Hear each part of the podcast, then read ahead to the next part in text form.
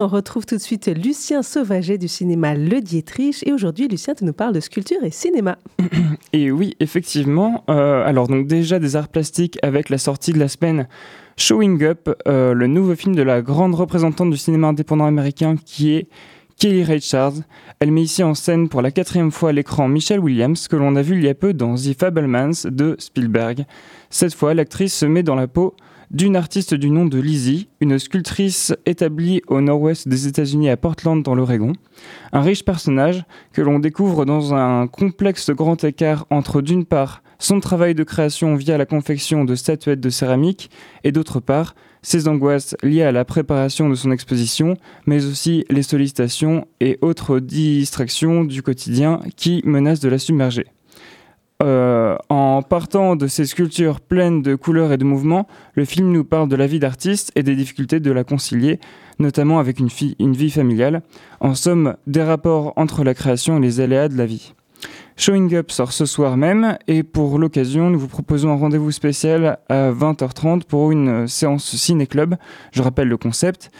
Après la projection, spectateurs et spectatrices se voient proposer, si le cœur leur en dit, de rester échanger autour du film et d'en parler avec avec leurs mots, euh, peu importe leur culture ciné ou leur euh, degré d'érudition. Et puis je voulais aussi vous parler sculpture cette fois au travers des décors et figurines faites main de Mad God de Phil. Euh, si vous ne l'avez pas encore vu, je voulais vous rappeler qu'il est encore temps de le découvrir euh, car euh, à mon sens ce film euh, relève aisément du génie créatif. je sais qu'Amélie vous en a déjà parlé la semaine dernière, mais je tenais absolument à en remettre une couche. Personnellement, c'est peut-être l'expérience de cinéma qui m'a le plus marqué pour l'instant de mes, découvertes de l'année on retrouve, on s'y retrouve en, entraîné par la curiosité, tel un chercheur ou un scientifique à arpenter un univers torturé et cauchemardesque. Les mots sont faibles. Une folie autant créatrice que destructrice ne cesse de défiler devant nos yeux, et quel plaisir de s'essayer à donner du sens aux visions fantastiques que l'on nous donne à contempler, d'essayer d'établir une forme de cartographie mentale de ces terres désolées en essayant de garder en tête la continuité des paysages, ou de frissonner devant l'imagination sans limite de Phil Tippett en découvrant un bestiaire incroyable de monstruosité.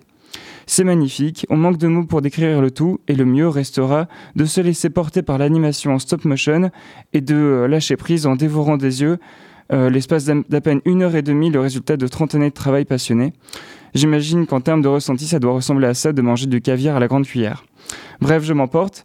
Euh, on vous laisse voir si vous sentez d'attaque pour des sensations fortes, mais si c'est le cas, n'hésitez pas. Il vous reste encore quelques séances les prochains jours pour voir Mad God au cinéma Le Dietrich.